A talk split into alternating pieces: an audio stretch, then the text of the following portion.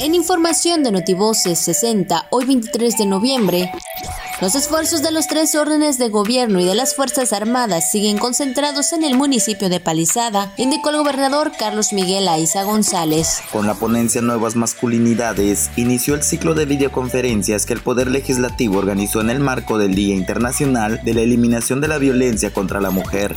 La SEDUC y la UNINI Campus Campeche firmaron un convenio para otorgamiento de becas a los trabajadores de esta dependencia estatal para cursar estudios de posgrado. Cinco alumnos de las escuelas preparatorias licenciado Hermilo Sandoval Campos y doctor Víctor Nazario Montejo Godoy fueron seleccionados para la 30 Olimpiada Nacional de Biología. Concluyó el Buen Fin 2020 con una derrama económica de 7 millones 200 mil pesos, lo que aumentó un 20% respecto a la edición 2020. La Secretaría de Marina Armada de México rescata a tres pescadores extraviados en la costa de Campeche.